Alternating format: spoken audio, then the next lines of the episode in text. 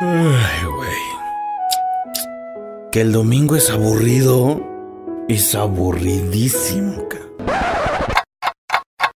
El reloj marca las 4 de la tarde. Y mientras ustedes hacen lo que sea. Sí, lo que sea. ¿Se va a hacer o no se va a hacer la carnita asada? Preparamos todo para que en las próximas horas sea un constante subidón. Y te enteres de cosas que no sabías. Apúntele bien. Sintoniza tu radio y escucha a Yami Gómez, Josué Villanueva y Abelardo Franco en Es Trendy. Nos escuchas en las estaciones del grupo FM Radios. Aquí comenzamos.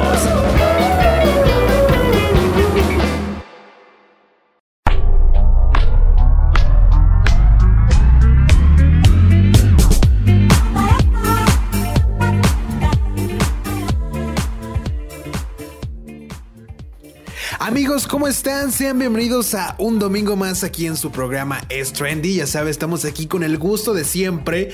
Y hoy está conmigo mi queridísima amiga Yami. ¿De qué vamos a platicar el día de hoy? Ah, buenos, buenas noches, buenas tardes, buenos días. Donde este, a la hora que nos estén escuchando, eh, perdonen por ausentarme el programa anterior, pero tuve unas dificultades técnicas por aquí, pero ya estoy de regreso y muy contenta de estar con ustedes y platicar un rato con mi amiguito preciado. preciado. Bueno, pues en este programa vamos a platicar acerca de que Annabelle escapó de su vitrina y el internet perdió la cabeza y todo el mundo yo creo. Pero pues vamos a ver qué onda, qué pasó con esto. También que ya tenemos los horarios para el DC Fandom y los 10 personajes que fueron genuinamente brillantes y zurdos. Vamos a hablar un poco de ellos y a ver qué, qué hicieron. Así es amigos, va a estar bastante interesante el programa del día de hoy como siempre y también porque la verdad todos queremos saber y sobre todo Yami que estuvo en la Claro. semana ahí preguntando y platicando al respecto. El amor volvió para Belinda y resulta que todo pasó en los foros de La Voz México en la edición de este año. También les vamos a platicar acerca de los actores mejor pagados del 2020. También todo lo que va a llegar a Disney Plus en México en el próximo mes de noviembre les vamos a contar y por supuesto acerca de una obra bastante positiva allá en un país sudamericano resulta que un maestro repartió televisiones para que sus alumnos no se quedaran sin clases la verdad es que el programa del día de hoy va a estar bastante interesante pero cuéntame Yami ¿qué hiciste Tenemos esta variedad. semana que te ausentaste del programa? Ah, pues bueno, me puse a hacer muchas cosas, súper productiva. me puse a pintar unos pantalones que tenía ahí de trabajo, de mi nuevo negocio. Y pues estuve grabando unas cosas para mi Haciendo tus pláticas, ¿no? Con tus amigas. Ah, sí, ajá, sí, porque del proyecto que les había comentado, de T para tres, de este Instagram donde transmitimos en vivo y, a- y, este platicamos acerca de algún tema que surja de la sociedad, de la coti- cotidianidad. Y sí, estuvimos ahí, estamos transmitiendo lunes y jueves, aunque este lunes no pudimos porque una de las integrantes se le, le quitaron la muela, entonces está muy mal, no puede hablar. No entonces, podía hablar. Sí, imagínate. Entonces, pues dijimos, hay que esperarla y ya, este, pues vamos a, vamos a poder hacer el en vivo para el otro jueves. Así que pues estén al pendiente a ver si les interesa alguno de los temas que vayamos a hablar. Síganos en nuestra página de Instagram, arroba t punto, guion bajo t punto para punto tres. Así que ya saben. Y tú, Abelardo, ¿qué hiciste? Qué complicado nombre, mejor que te sigan a ti. Pero bueno, yo les quiero hacer una recomendación esta semana. Eh, yo, como les dije la semana pasada, pedí recomendaciones de series en mi Instagram y la verdad es que todavía no, no termino de todas las recomendaciones que me dieron. La semana pasada les recomendé una serie que está buenísima, que se llama The Society. Esta semana empecé a ver otra serie que también está muy buena, no sé si la has visto Yami, se llama The Order o La Orden en español.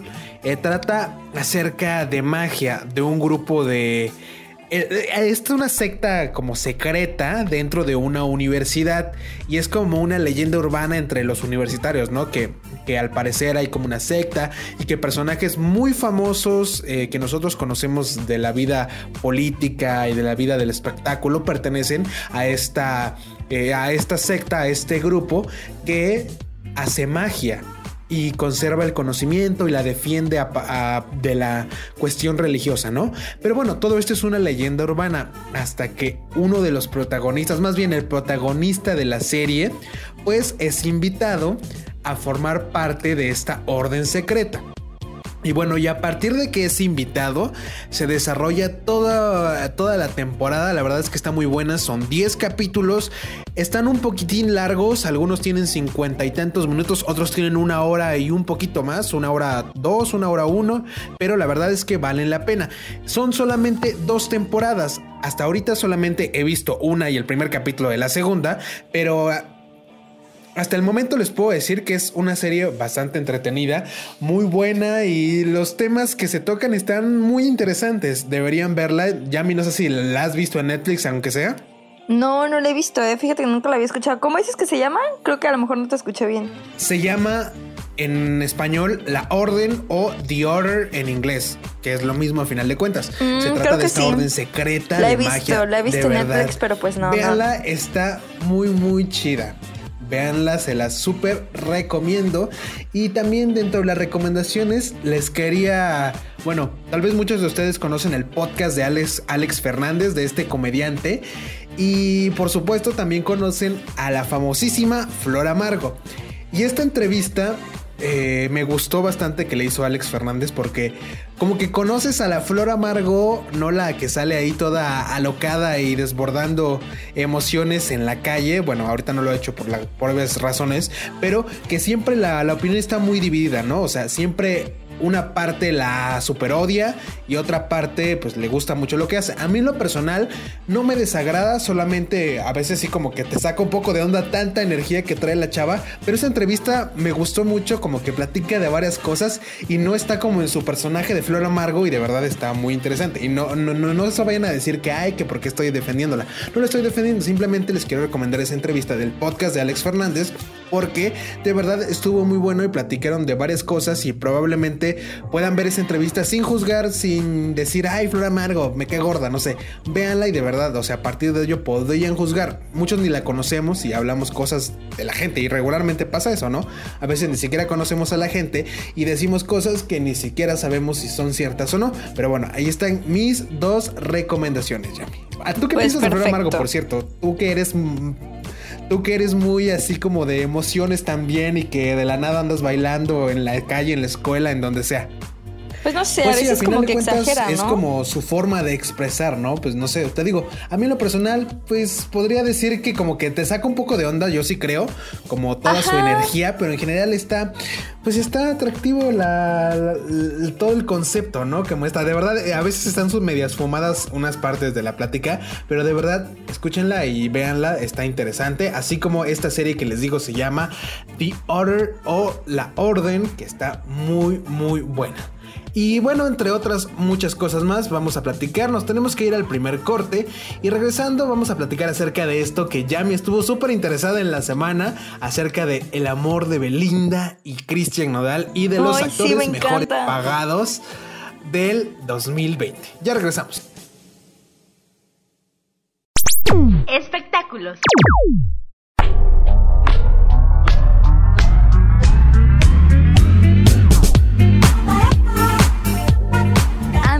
Ya estamos de regreso aquí en su programa favorito, es Trendy. La canción que acaban de escuchar se llama TKN y es de Rosalía con Travis Scott. Ahora sí, vamos a hablar sobre los actores mejor pagados del 2020. Abelardo, te escucho. Así es, y si ustedes están contando los días para la siguiente quincena, probablemente esta nota pueda ser tan dolorosa como interesante para ti. Forbes acaba de publicar la lista de los actores mejor pagados del mundo durante el último año. Y aquí es donde vamos a ver eh, dónde, a dónde se va la suscripción que pagamos cada mes de nuestro Netflix. Pues la lista de los 10 actores mejor pagados del año incluyen 140 millones que han salido exclusivamente del bolsillo de Netflix. Esto quiere decir que una cuarta parte de los 545 mil 5 millones pagados en toda la lista. Aunque la pandemia nos agarró parejo, no podemos decir que todos la estamos sufriendo de la misma manera.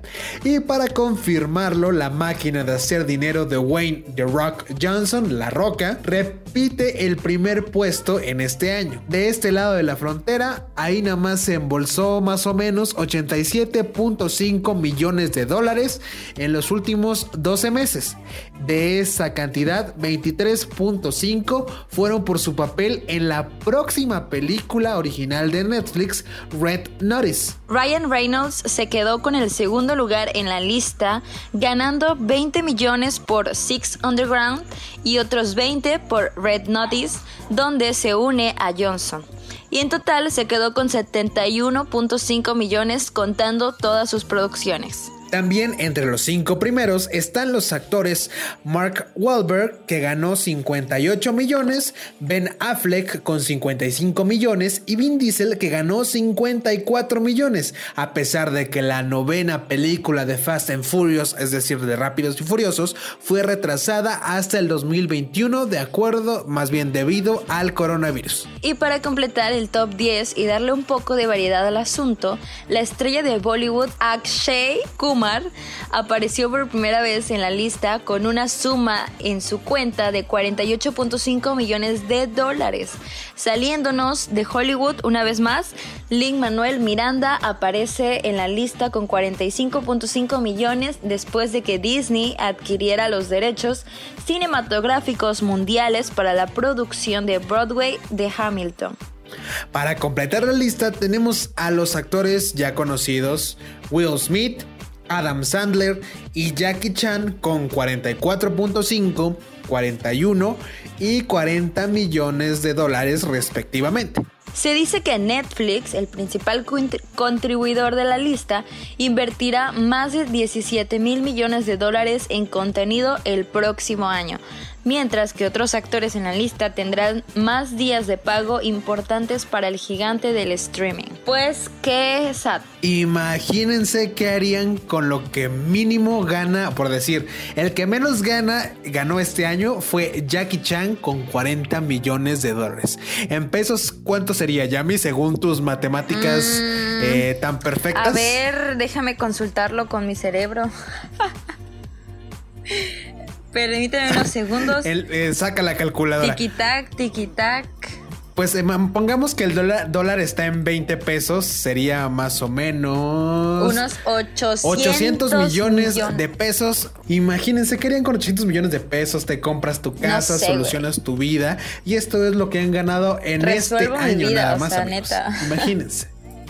Y eso que estamos en época de pandemia y de crisis. Lo bueno es que a unos se les adelantó el pago de varias eh, producciones que están a punto de salir. Y bueno, amigos, ahora sí, todo lo que todos esperaban y sobre todo mi querida Yami acerca de el amor que llegó para Belinda en los foros de La Voz México en este año, en este 2020 Después de una serie de rumores, este miércoles se confirmó su romance con Cristian Nodal, el cantante de regional mexicano bastante famoso y los otro de los jurados del programa de La Voz México. El cantante chulísimo le declaró su amor por medio de una publicación de historias de Instagram, mientras que dos fotos en las que se ven abrazados confirman su relación. Nodal publicó la frase Te amo sellando y presumiendo su nueva relación con la cantante de 30 años, quien durante la temporada pasada del show fue relacionada con el también intérprete Lupillo Rivera. El amor llegó a la voz. Nuestros coaches Cristian Nodal y Belinda inician relación. Se puede leer en la página del Facebook del programa. Y desde junio pasado ya existían rumores sobre la supuesta relación de la pareja justo unos días antes de que iniciara la nueva temporada del reality show, ya que ambos se coqueteaban e intercambiaban mensajes durante las grabaciones. La ratoncita más bella que hay en el mundo fue la frase que puso Nodal en una publicación y que dejó al descubierto el romance.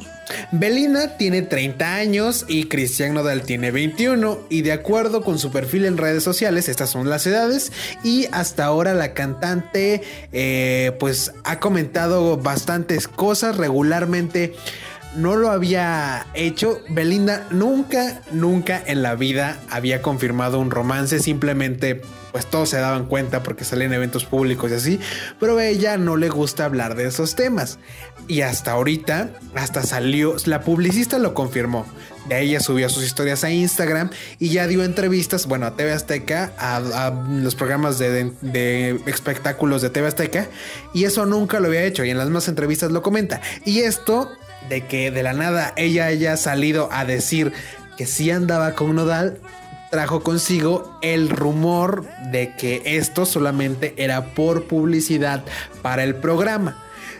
¿Tú qué piensas, Yami? Tú que eres fiel creyente del amor. Ay, pues, o sea, yo también creí eso al principio, así como de, ay, de seguro es publicidad, es fake, yo qué sé.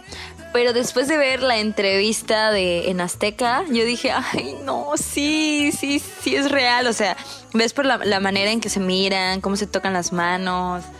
O sea, yo digo que tal vez sí está. Y aparte ella misma lo dijo. Ella misma le dijo a Flor Rubio, le dijo, es que es que, o sea, yo no estoy acostumbrada a esto, pero estoy tan enamorada y tan feliz que sí sí quiero decirlo así abiertamente a cámara, ¿no? Y déjame decirte que la foto que publicó Nodal la fue como un accidente porque no tenían planeado revelar su relación hasta terminar el programa porque es por debido a tener algunos problemas en la, con la producción o algo así. Según, ajá. Y Nodal pues como que le ganaron los impulsos, publicó la foto y ya de ahí se desataron todos los rumores así ya como diciendo de que sí, sí andan y que no sé qué. Pues a partir de que mm, se publicaron las fotos y todo esto, yo personalmente platiqué con una amiga que se dedica a todo esto del periodismo del espectáculo y la conclusión a la que llegamos fue que probablemente sí se trataba de publicidad, pero que Nodal sí se había enamorado de Belinda. Esto lo platicamos antes de que en esta semana otorgaron entrevistas a Ventaneando y a Venga la Alegría. Y bueno, de esas dos entrevistas debo decir que la que más me gustó fue la que le hicieron en Ventaneando porque de verdad ellos sí le hicieron preguntas. Son muy amarillistas, solamente buscaban hasta de Lupillo ya le iban a hablar, no manches. De que le, dijo, le dijo Daniel o Pedro, no sé. Me da risa. Le dijo, ¿y, ¿y con él sí te harías un tatuaje? Así le preguntó. Y ella le dice, con él ah, sí. Pedro le dijo, porque Pedrito sí dijo. Pedrito dijo en el programa que qué va a hacer Lupillo con el tatuaje que trae de Belinda, ¿no? Ajá. La verdad es que Daniel siempre ha estado en contra de esto y, la, a él no le cae bien Nodal. O sea, él desde que estaba en La Voz México, antes de que saliera lo de Belinda y lo que quieras, él ha dicho que Nodal no tiene nada que hacer en La Voz porque no tiene talento y la onda. La verdad es que Nodal, sí, bueno, yo siento que es buen artista, vende muchísimo, es muy Canta popular. muy bonito y compone muy bonito. Yo sé, es compositor, pero bueno, para Daniel no. Y bueno, el caso es que esa entrevista la verdad estuvo bastante divertida y en esa sí vi que Belinda dijo, ¿saben qué? Muchas pero bueno, gracias. A Daniel es raro que a alguien le caiga bien. ¿eh? bueno, tiene lo suyo. Ah, y bueno, sacaste a colación a nuestro queridísimo Lupillo Rivera. ¿Sí, no? ¿O cómo se llama? Ajá, sí, sí, sí. ¿Cómo se llama el hermano de Cristian, de esta Jenny Rivera? Lupillo Rivera, ¿no? Sí, Lupillo, te dije. me, estaba, me estaba confundiendo. Mi cabeza tenía en la mente a este Valentín Elizalde, pero mi boca dijo Lupillo y pero en mi mente tenía a Valentín. Pero bueno, pero este Lupillo subió una historia a su Instagram donde decía la frase, ¿no? Pero es una ah, frase de su canción y, la, y decía, te veías mejor cuando eras mía. No sabemos si fue indirecta, qué pasó, si solamente lo quiso subir al azar. Pero bueno, ya sabe que en las redes sociales todo luego se suma a este argüende del... Todo se malinterpreta. Así es, amigos. Pero bueno, ¿ustedes qué piensan? ¿De verdad andan? ¿Es publicidad? Así es. No lo sabemos. Pronto lo podremos saber si termina la voz y siguen andando, es que probablemente sí, si termina y va, pues un motivo más para pensar que solamente fue publicidad. Pero bueno amigos, nos tenemos que ir a un corte y regresando. Vamos a platicar acerca de esto que nos comenta Yami de los 10 personajes que fueron genuinamente brillantes y zurdos.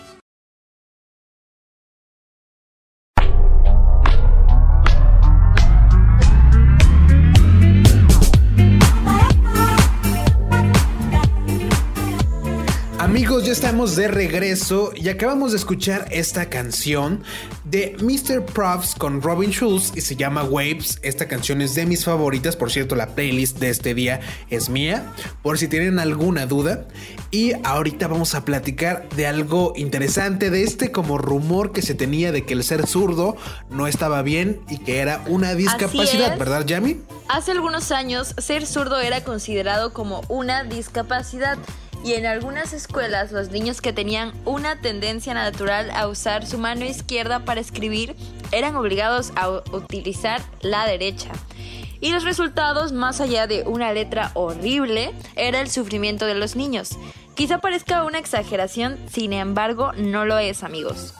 Y por esta y otras razones, como la disposición prácticamente todo el mundo de crear las cosas pensadas para la gran mayoría de los diestros. Y es que en 1976, Dean Campbell, fundador de Lep Hunters International, promovió la iniciativa para hacer el 13 de agosto el Día Internacional de los Zurdos. Nuevamente, quizá nos parezca una exageración y esta clase de celebraciones atiendan un uso más comercial, pero en realidad es que existe como todos los problemas que los zurdos enfrentan al adaptarse a un mundo en su mayoría de diestros. Este 13 de agosto de 2020 se celebró el Día Internacional del Zurdo número 31 desde que arrancó esta celebración y por eso eh, vamos a, a, mencionar una lista de personajes históricos, músicos e íconos de la cultura popular a nivel mundial que son o fueron zurdos con mucho orgullo. Leonardo da Vinci es uno de los genios más conocidos del mundo por sus contribuciones en diversos aspectos de la humanidad como ciencia y arte.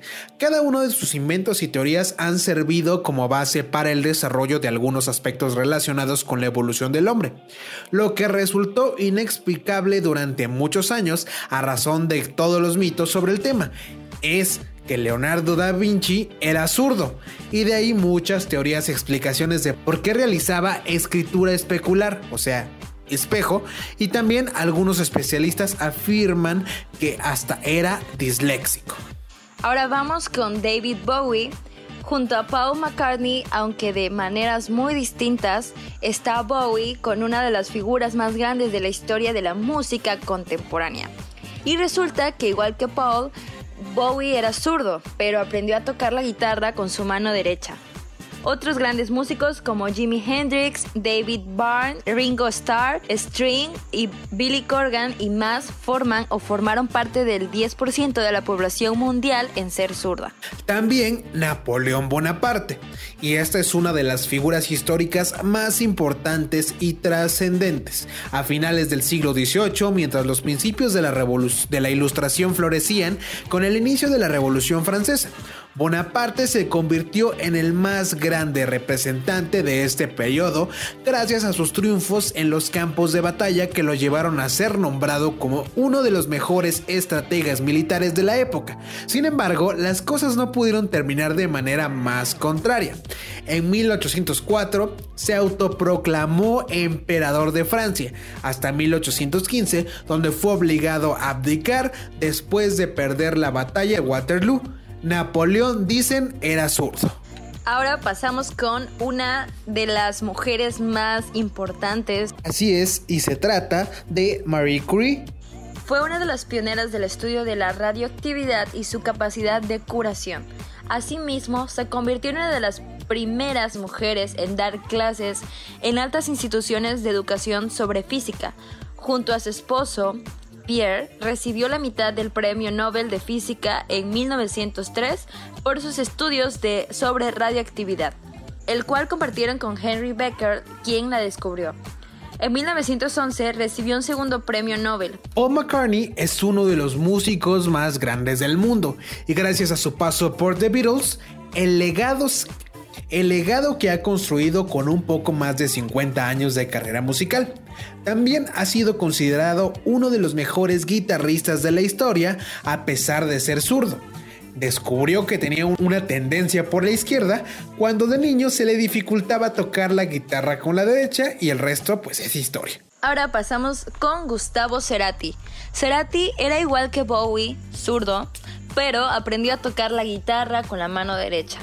Eso no le impidió ser la imagen del rock latinoamericano en el mundo a partir de la creación de Soda Stereo a principios de la década de los 80. La disolución de la banda y el comienzo de su carrera en solitario que terminó cuando cayó en coma en 2010 por un derrame cerebral. Sin embargo, su importancia en la historia de la música se mantiene. Otro personaje famosísimo es Albert Einstein, quien es conocido como el genio del siglo XX y que dejó mucha ciencia para convertirse también en uno de los iconos de la cultura popular que más permanece en nuestro imaginario.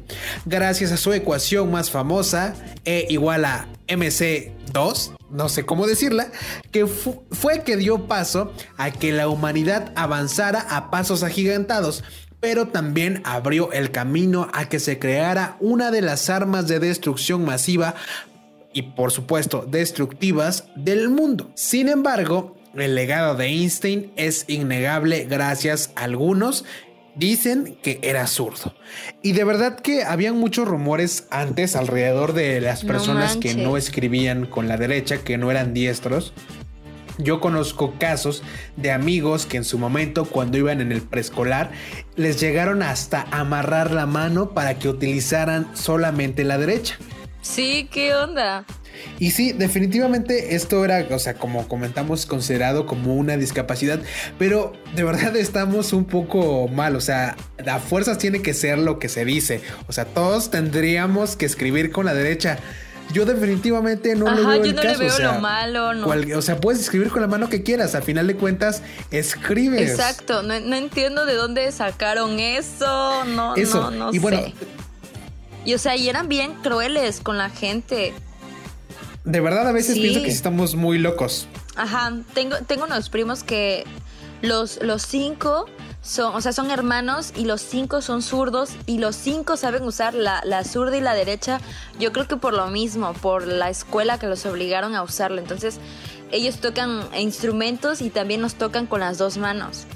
Y escriben con las dos manos, hacen todas las manualidades, lo que sea, con las dos manos. Pueden utilizar las dos y yo, wow, no inventes. Yo no puedo. Exacto, esto es a partir de que, pues, en su momento, en algunas escuelas, algunos profesores obligaban a que se escribiera con la derecha. Tengo un amigo quien es, o sea, él es diestro, hace la mayoría de sus actividades con la derecha, como la mayoría de personas, pero cuando lo ves escribir, escribe como raro, como que apoya todo el brazo en la mesa, como que pone el codo hacia enfrente. Y esto es porque él de manera genuina era eh, zurdo, pero pues le obligaron a que se volviera diestro. Y de verdad, o sea, escribe como, como extraño. Y esto es a partir de ello, pero a final de cuentas, esto pues no estaba bien. Esta ignorancia, a final de cuentas, escribas con la derecha o con la izquierda. Lo bueno es que hoy en día eso ya se erradicó. Está totalmente perfecto. La verdad, sí. El chiste era la funcionalidad y ya está. Exactamente. Y amigos, nos tenemos que ir a un corte y de regreso, agárrense porque les vamos a contar todo lo que llegará a México en Disney Plus.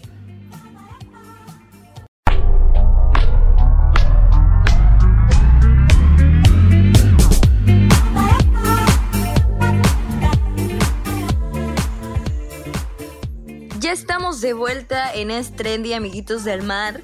Y pues como lo dijimos antes del corte, vamos a hablar sobre esto que va a llegar a México de Disney Plus, pero recuerden, para recordarles, la canción que escucharon se llama Agua y es de J Balvin con Tiny, la canción de Bob Esponja. Claro, esta canción de verdad me gusta, creo por esto, porque te hace como referencia a Bob Esponja. Porque es de Bob Esponja.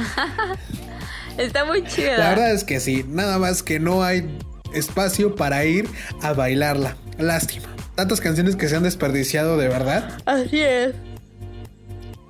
Y bueno, amigos. Así es. Ahora sí, sí. Pero bueno, ya tendremos nuestro momento y vamos con todo. Así es, amigos. Vamos a platicarles acerca de todo lo que va a llegar a Disney Plus. Y sin duda, una de las noticias más importantes que recibimos en este 2020 y positiva después de todo lo que hemos llevado en este año, es que por fin y después de casi rezarle a todos los santos, Disney Plus llegará a Latinoamérica y por supuesto incluido a México. Y esto, por supuesto, que emocionó a más de uno, a Yami que es gran fan de, de esta compañía, de esta productora. Sí. Pues desde noviembre de 2019 se lanzó en Estados Unidos y gran parte del mundo. Y por acá hemos estado babeando con todas las series y películas que hay en la plataforma, ¿verdad, Yami? Así es.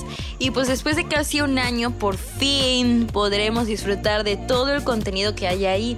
Pues reúnen los clásicos de la casa de Mickey Mouse, las espectaculares producciones de, de Pixar, con las franquicias que han adquirido en los últimos años y que están aprovechando al máximo como Star Wars o Marvel con otros proyectos interesantes que trabajan mano a mano con National Geographic.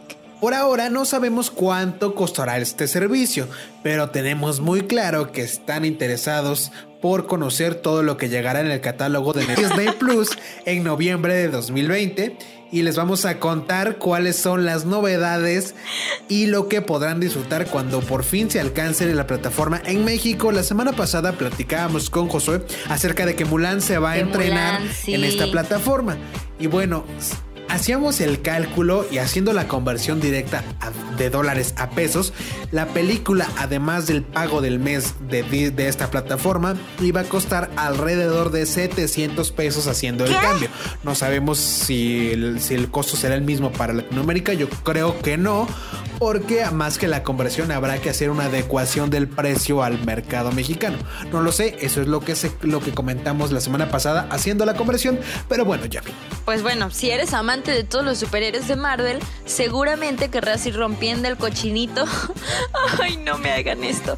Pues en Disney Plus encontrarás todas las películas que han estrenado y distribuido con la compañía. Desde la primera cinta de Iron Man hasta el crossover más ambicioso de la historia, como diría los chavos, porque ya estamos es cierto. Avengers Endgame. Y por si esto no fuera suficiente, también estarán en la plataforma las próximas producciones para televisión de este universo, como The Falcon, The Winter Soldier, Wanda Vision y Loki. Para terminar de rematar tendremos chance de ver algunas de las series animadas clásicas de la editorial de cómics desde 1979, como X-Men, Spider-Man, Marvel's Runaways, así como el proyecto Héroes de Marvel, una serie que reconoce a niños que son verdaderos héroes. Ay, sí, estoy que la quiero ver y no la puedo ver.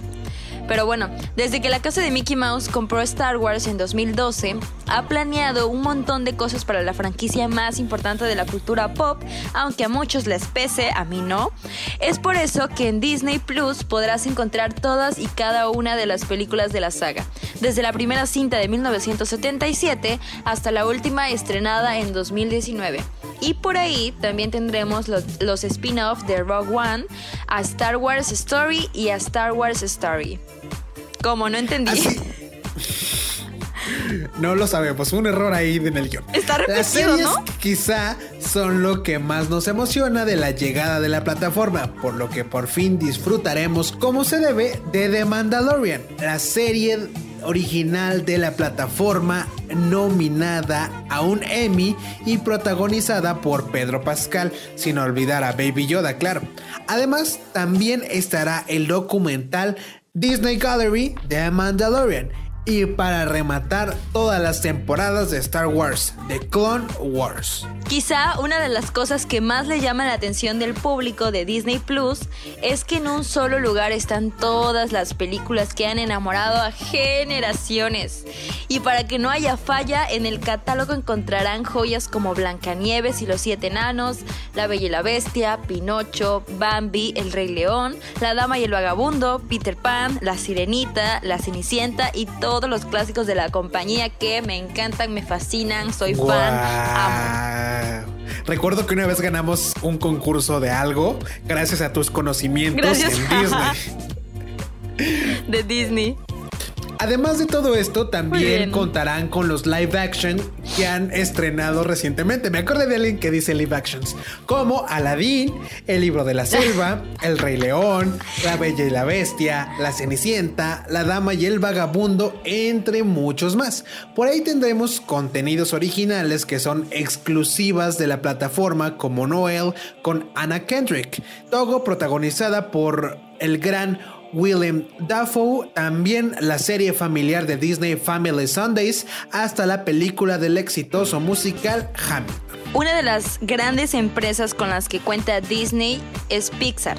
Es por eso que acá podemos disfrutar de todas las películas que han lanzado, como Toy Story, Inside Out, Coco, Wally, Up, Monsters Inc., Buscando a Nemo, Los Increíbles, Valiente y muchas más. También reconocemos a la empresa de la lámpara Luxo Junior por sus cortos y en la plataforma estarán disponibles joyas como Bao y Sanjay, el super equipo. Pero en Disney Plus también hay otra clase de contenidos enfocados en el mundo de la empresa líder de animación como Pixar. En la vida real, donde sus personajes más famosos saltan a las calles. Spark Shorts y Forky Pregunta, la serie en la que el popular tenedor y la que escuchara no sabemos se cuestiona un montón de las cosas filosóficas sobre su nueva vida como juguete en general. De verdad, esa de, Toy Story donde sale el Forky a mí sí me gustó. Sí, ya sé, pero no, no había visto esta, o sea, de que la, esta serie, pues qué bonito. Va a ser su propio como show. Sí, qué bonito. Pero bueno amigos, si fuiste uno de los tantos niños que creció viendo Disney Channel como yo, te tenemos una sorpresa porque en la plataforma del streaming encontrarás a Hannah Montana, Saki Cody, Gemelos en Acción, Kim Possible, La Casa de Mickey Mouse, PJ Max, Héroes en Pijamas y Capitán Jake y Los Piratas del País de Nunca Jamás. Y hasta podrás revivir todas esas tardes de sana diversión creativa con Art Attack. ¡Qué bonito, amigos! Pero más bien, esas series ya fueron cuando yo estaba en primaria. Pero sí, está muy bonito. A mí también me tocaron. Además, también estarán las películas originales del canal de muchos que aman, incluyendo High School Musical, Camp Rock, los Descendientes y más. A todo esto debemos agregar producciones propias del servicio como High School Musical, el musical, la serie Sociedad Secreta, de Hijos Reales, y por si esto fuera poco, algunas series locales más actuales como Violeta, Soy Luna, Vía, Once, Huacas, Peter Punk, Jungle Nest, Highway, Rodando la Aventura, cuando toca la campana estarán disponibles. Y por último, pero no menos importante, National Geographic lanza un enorme catálogo de documentales que seguramente muchos desearán aventarse cuando Disney Plus llegue a México. One Strange Rock con la conducción de Will, de con la conducción de Will Smith, la serie documental corta Origins The Journey of the Humankind, que cuenta con el reconocido anfitrión Jason Silva. Jane Goodall, The Hope, el documental que marca el 60 aniversario de su llegada a Tanzania para estudiar el reino de los chimpancés.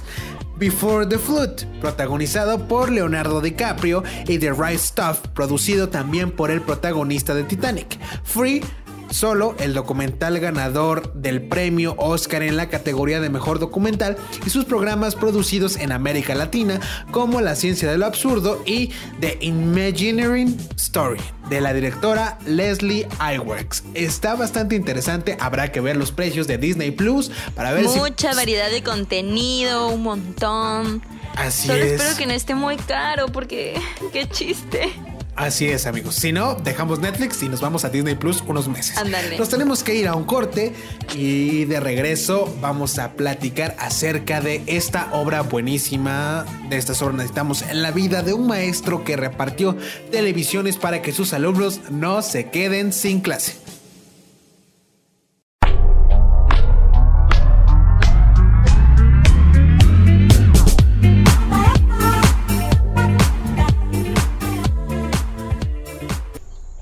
Amiguitos, estamos nuevamente de regreso aquí en Es Trendy. La canción que acaban de escuchar es de Drake y se llama Passion Fruit. Así es. Ahora vamos con la nota de Abelardo. Vamos a platicarles de esta obra bastante positiva que hizo un profesor. Y desde el comienzo de la pandemia miles de alumnos y maestros de todo el mundo se han tenido que adaptar a una nueva forma de trabajo, por supuesto hablamos de las clases en línea. Y este peculiar método permitió que todos pudiéramos concluir el ciclo escolar y a juzgar por lo que vemos, al menos en México, así seguirá siendo una realidad hasta que el coronavirus, quién sabe cuándo, esté completamente controlado. Así es. Sin embargo, algo que nos ha quedado muy claro es que a pesar de que la tecnología prácticamente está al alcance, a estas alturas hay comunidades a las que aún no llega ni siquiera el internet ni la Exactamente. señal. Y además, no todos los niños tienen los recursos económicos y la posibilidad de estudiar de esta manera. Es por eso que muchos héroes sin capas están rifando para que nadie se quede sin clases en esta cuarentena. Y este es justo el caso de Lino Saunders Rojas, un maestro rural que se volvió viral por luchar incansablemente por la educación de sus alumnos. En plena emergencia sanitaria y para apoyar a los estudiantes de Chachapoyas en la región del Amazonas en Perú, armó una campaña donde le pidió a aquellos que tuvieran una televisión vieja que ya no usaran, la donaran para que así pudieran repartirlas entre los niños de su comunidad. Y debemos recordar que así como en México, Perú presentó el programa Aprendo en Casa, el cual se trata básicamente de utilizar los distintos canales de televisión para transmitir las clases. Es por eso que Lino necesitaba que muchas personas lo apoyaran en esto para que así todos los alumnos cumplieran en tiempo y forma con el próximo ciclo escolar. De acuerdo con los medios locales, afortunadamente para este maestro recibió una gran respuesta. Gracias al corazón de la gente logró reunir una buena cantidad de televisores para sus estudiantes. Pero esto no fue todo pues él mismo se encargó de cargarlas y llevarlas hasta las puertas de las casas de sus alumnos, checando que todo estuviera bien y hasta respondiendo las dudas de los pequeños que tenían al respecto. En una publicación en su cuenta de Facebook, el maestro dijo algo que es muy cierto para estos tiempos. El acceso a los medios de comunicación masivos debería ser un derecho fundamental para nuestros estudiantes. Pero, a pesar de todo, Lino demostró que se pueden hacer cosas increíbles si todos se unen por un bien en común, la educación de todos estos pequeños. Y pues la verdad es que sí está. La verdad es que esta es una buenísima acción. Sí, sí, sí, sí, definitivamente, porque está complicado este asunto. Mi mamá es maestra y dice, o sea, para empezar, los niños.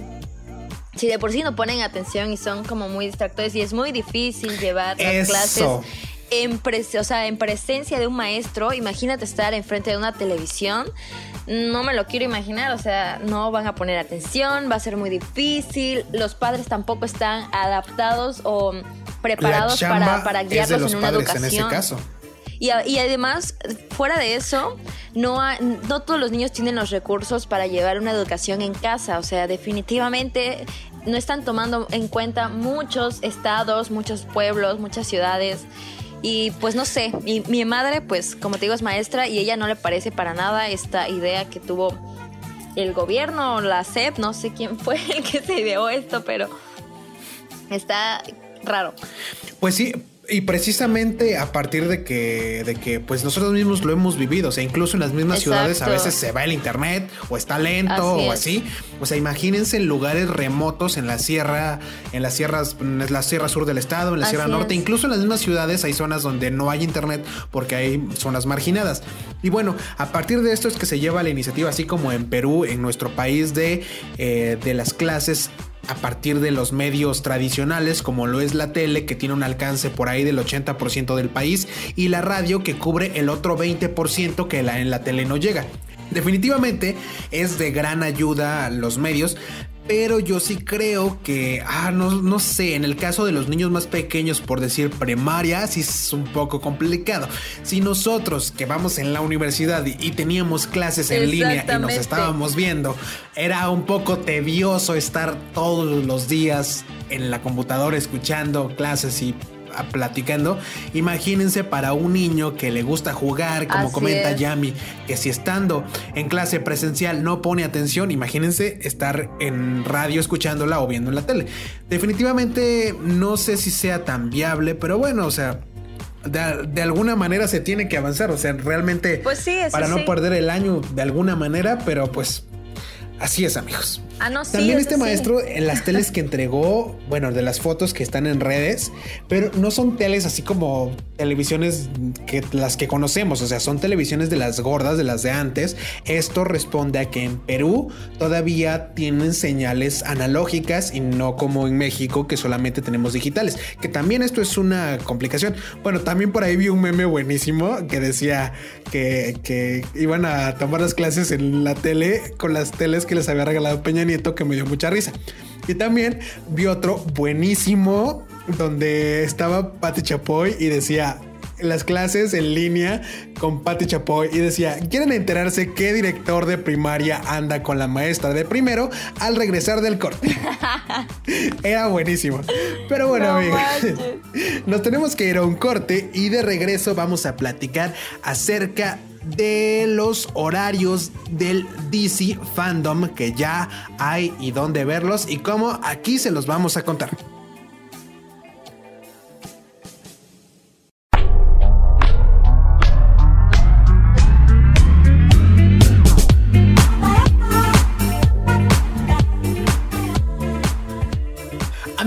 Ya estamos de regreso. Acabamos de escuchar esta canción que ya es un clásico. Se llama Umbrella y es de Rihanna con Jay-Z. Ela, Y bueno, amigos, para todos aquellos que les guste DC, Yami, cuéntanos. Así es, pues bueno, si algo nos ha quedado claro este año es que por más que queramos en estos momentos, todos los eventos tendrán que ser virtuales.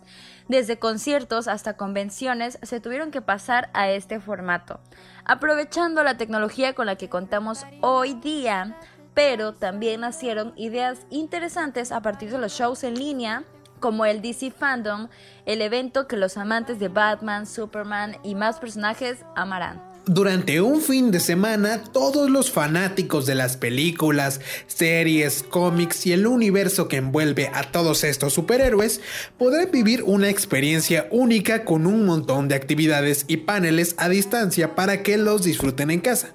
Pero lo que más nos llama la atención de toda esta conversación es que en ella nos contarán detalles y planes que tiene para sus próximos proyectos, los cuales prometen mucho. Este evento contará con invitados especiales como Robert Pattinson, Margot Robbie, Wayne Johnson, Gal Gadot y muchos más.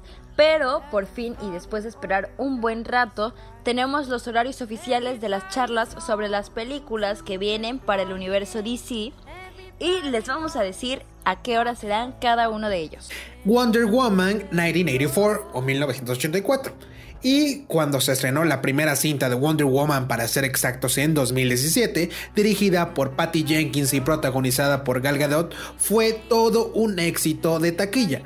Por si esto no fuera suficiente, se robó la atención de todos cuando apareció junto a toda la Justice League, así que era de esperarse que estuvieran planeando una secuela donde pudiéramos seguir una vez más las aventuras de Diana Prince, la diosa del Amazonas. Es por eso que ese mismo año anunciaron que llegaría Wonder Woman 1984, originalmente planeada para estrenarse en diciembre de 2019. Sin embargo, los planes cambiaron y ahora llegará, si es que el coronavirus lo permite, a las salas de cine en octubre de este año. Pero aprovechando el DC Fandom, la directora, así como los protagonistas, incluida Gal Gadot, Chris Pine, Kristen Wiig y Pedro Pascal, aparecerán para platicar sobre esa nueva película. Acá y durante 25 minutos contestarán algunas preguntas de los fanáticos, revelarán un adelanto completamente nuevo y hasta prometen una sorpresa. Así que más nos vale checar muy bien esta charla. El panel de Wonder Woman arrancará a las 12 del día de mm, la hora centro del país. Y ahora vamos con Flash, que una de mis series favoritas. Desde que lo vimos como Flash en la Liga de la Justicia, Ezra Miller se convirtió en un favorito del universo cinematográfico, aparte de que está bien guapo, tanto así que en 2019 se anunció que llegaría una película en solitario de este personajazo, la cual será dirigida por Andy Muschietti, quien recientemente nos trajo las películas de It. Y aunque esta noticia nos emocionó mucho, hasta el momento lo único que sabemos es eso, que ellos son los involucrados. Pero ahora, en el DC Fandom, aparecerán Muschietti y Miller para platicar brevemente sobre esta cinta. En una de esas dejarnos muy claro quién será el villano y por dónde irá la trama. El panel de The Flash se transmitirá el sábado 22 de agosto a la 1.45 de la tarde también hora centro. En 2016, DC nos sorprendió por completo estrenando una película inspirada en un equipo pero de villanos, Suicide Squad, ¿A dónde me quedé? Ah, esta cinta fue un éxito en taquilla, aunque los fans y sobre todo a la crítica no le encantó. Es por eso que hace un año anunciaron que llegaría una secuela de esta historia y para dirigirla contarían con el mismísimo James Gunn, quien ya tenía experiencia con superhéroes al estar a cargo de las dos entregas de Guardians of the Galaxy. Aunque en realidad dentro del DC Fandom, Gunn solamente responderá las preguntas de los fans y hará una trivia para ellos. En la convención virtual también estará Margot Robbie y hasta nuestro querido, hasta nuestro querido Joaquín Cosío. Así que quizás se tientan el corazón y una de dos, nos presentan un adelanto o nos cuentan más detalles de esta cinta. Podremos ver el, panel del Escuadrón Suicida el 22 de agosto, el sábado a las 2 de la tarde, también hora del centro del país. Ahora vamos con Justice League Snyder Cut. Se sabe que la pronunciación de, de la Liga de la Justicia no fue lo que muchos esperaban, pues alrededor de ella pasaron muchas cosas. Pero el principal factor para que esta historia no saliera como estaba planeada fue que Jack Snyder tuvo que abandonar el barco y Josh Whedon salió al quite para terminar la primera película del equipo de superhéroes más importantes de la historia. Sin embargo, muy pocos quedaron con el resultado final y por fin, después de que todos los fans de DC armaron hasta campañas para que publicaran la versión que Snyder grabó, su sueño se hará realidad. Hace algunos días pudimos checar pequeños fragmentos de esta historia, pero aprovechando esta enorme convención, el director nos contará más detalles sobre su cinta y tendrá algunos invitados especiales. Y si quieren ver el panel de la Liga de la Justicia, les contamos que se transmitirá también el sábado 22 de agosto, pero a las 4.45 de la tarde también hora centro. Black Adam. Uno de los personajes más queridos dentro del entretenimiento es Wayne Johnson, que gracias a su carisma se ha ganado el corazón de muchas personas. Por años, los fanáticos de los cómics pidieron que lo introdujeran al universo de DC y para fortuna de todos ellos se les cumplirá porque el ex luchador será el protagonista de Black Adam, la película que nos presentará a este antihéroe muy peculiar. Es por eso que la estrella y actor mejor pagado del año, así como les contamos, se presentará en, el, en la DC Fandom para contestar todas las dudas de los fans y sobre todo platicarnos más detalles sobre esta cinta de la cual no sabemos absolutamente nada. Si tienen ganas de saber de qué va esta cinta, podrán checar el panel del Black Adam a las 5 de la tarde también del mismo sábado.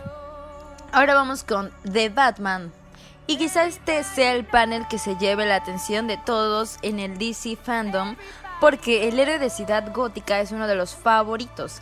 Pero más allá de eso, Batman es un proyecto que ha estado en la polémica, sobre todo por el cast, pues cuando se anunció que Robert Pattinson interpretaría a Bruce Wayne, muchos pegaron el grito en el cielo. Pocos son los detalles que tenemos de esta cinta que incluye actores como Andy Serkis, Paul Dano, Zoe Kravitz, hasta el buen Colin Farrell.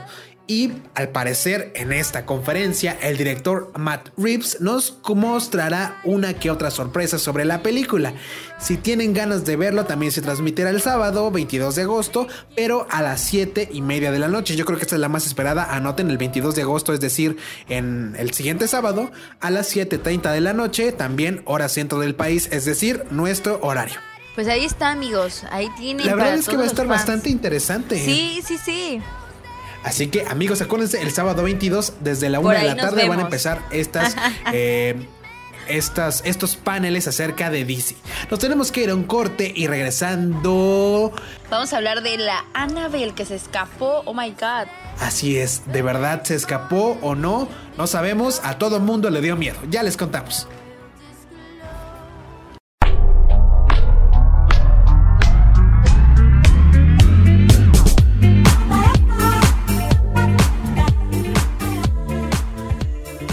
Amigos, ya estamos de regreso con ustedes. Acabamos de escuchar esta canción que se llama Super Lonely y es de Beanie y Gus Dapperton. Ahora sí, para todos aquellos que se preguntaban y hace días estuvieron pensando y vieron todos los memes de Annabelle, cuéntanos, Jamie. Pues amigos, Twitter siempre nos sorprende con las tendencias que hay en la red social. Siempre logran que cualquier cosa se vuelva viral. El 2020 pues nos ha traído un montón de noticias que nos han dejado con el ojo cuadrado, pues ha pasado prácticamente de todo. Y a estas alturas lo único que esperamos es que el año se termine para ver si el próximo mejora. Pero lo que no contamos en estos días era que Annabelle, la muñeca, desapareciera. Quizá muchos recuerden a esta muñeca porque apareció en la primera película del conjuro. Aunque fueron minutos los que estuvo en pantalla, fueron más que suficientes para aterrorizar a más de uno. La popularidad de este peculiar juguete fue tal que en 2014 tru- tuvo su propia cinta en solitario y entre 2017 y 2019 salieron dos entregas más donde al más puro estilo de Chucky, aunque no tan exagerado, hizo de las suyas, aunque recuerdo que no me gustó tanto la película. Pues bueno, les vamos a platicar una breve historia de Annabelle y aunque muchos pensaban que Annabelle solamente había sido un personaje que se inventaron para asustarnos en la gran pantalla, la realidad es que la historia de esta muñeca es completamente real, amigos. Resulta que en los 70 un par de jóvenes llamaron a la famosa pareja de investigadores paranormales Ed y Lorraine Warren porque según lo que decían, el juguete estaba endemoniado y había pasado cosas extrañas desde que estaba con ellas. Después de hacer algunas investigaciones, determinaron que Annabelle era un espíritu demoníaco inhumano. Confiscaron la muñeca y la llevaron a su casa que más tarde se convertiría el Museo Oculto de Warren en Connecticut para mantenerla a salvo. Desde entonces ha estado en una vitrina y miles de fanáticos de toda esta clase de sucesos viajan cada año para verla en persona. Yo definitivamente sí la quiero ver. si regresa. Bueno, Annabelle se convirtió en tendencia porque supuestamente y a través de un rumor de Facebook, la muñeca había desaparecido, desaparecido la madrugada de este 14 de agosto.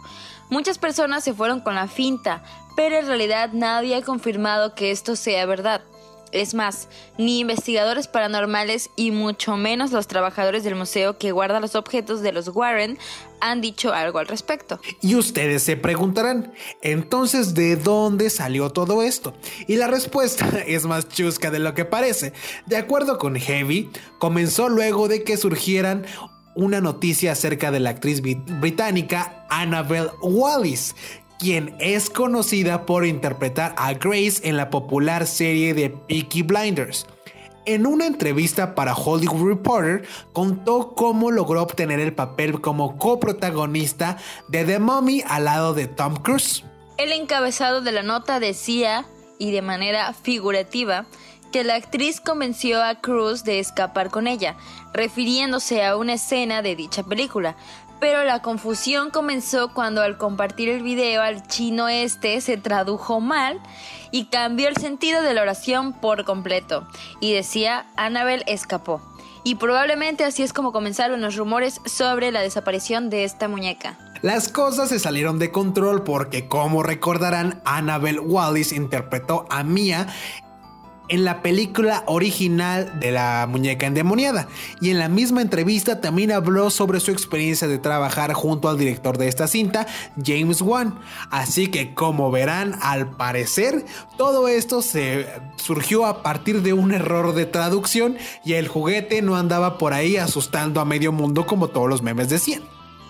Y si son peras o manzanas, la realidad es que la supuesta huida de Annabelle llenó de miedo al internet. Pero más allá de eso, esta situación paranormal nos hizo soltar una buena carcajada porque como siempre, nunca pueden faltar los grandiosos memes que muchos usuarios creativos armaron de todo esto. Benditos sean los memes. De verdad sí, ¿eh? porque desde la mañana, en el... ¿Cuándo fue? Ah, El viernes en la, no- en la mañana fue cuando empezó a surgir este rumor y fue precisamente a partir de una mala traducción. O sea, todo salió de un rumor de Facebook y ya se hizo tendencia y, y no dijeron nada. O sea, de verdad no es como que la muñeca se escapara o se la hubieran robado. Solamente fue un error de traducción y ya, ya saben que se tergiversa la información Sí, y sí, valió sí. lo que dijiste porque todo se interpreta de múltiples maneras. Aquí está el claro ejemplo de cómo un teléfono descompuesto, así tal cual. ¿Tú qué harías si te sale Anabel en la noche? Y no la Anabel la real que se ve más chida, sino la Anabel fea de las películas. Ay, no sé, le avienta un cuchillo. no Ay, sé. sí, ni siquiera vas a tener el cuchillo en la mano. Y Ya créeme, sé. lo de menos que vas a pensar es en aventarle un cuchillo, ¿eh? Ay, le digo, O sea, aléjate de mí, aléjate de mí.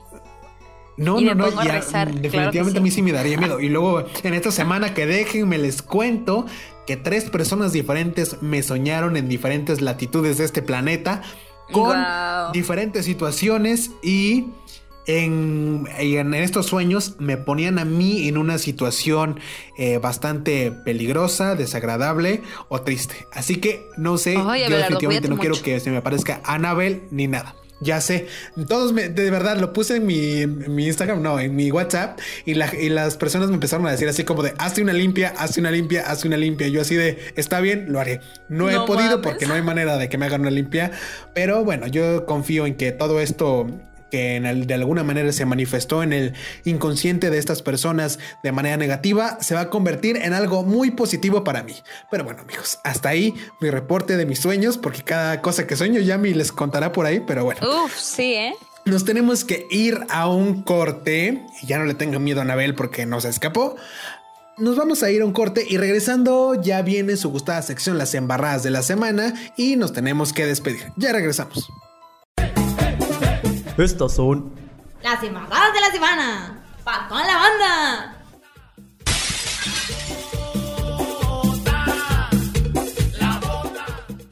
Mátenme el recuerdo de ese amargo amor. Eso pide una mujer al tomarle la temperatura. Buenísimo.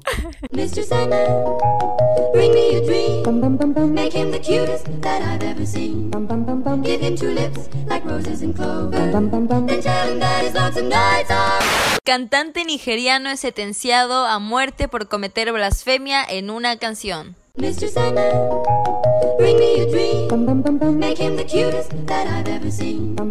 Give him two lips like roses and clover. And tell him that his lonesome nights are.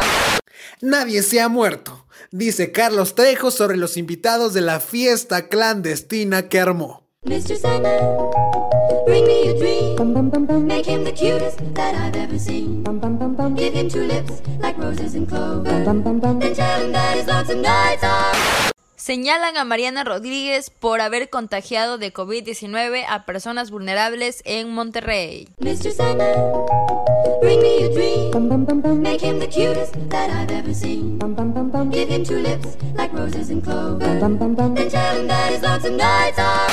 La Chona lo hace de nuevo.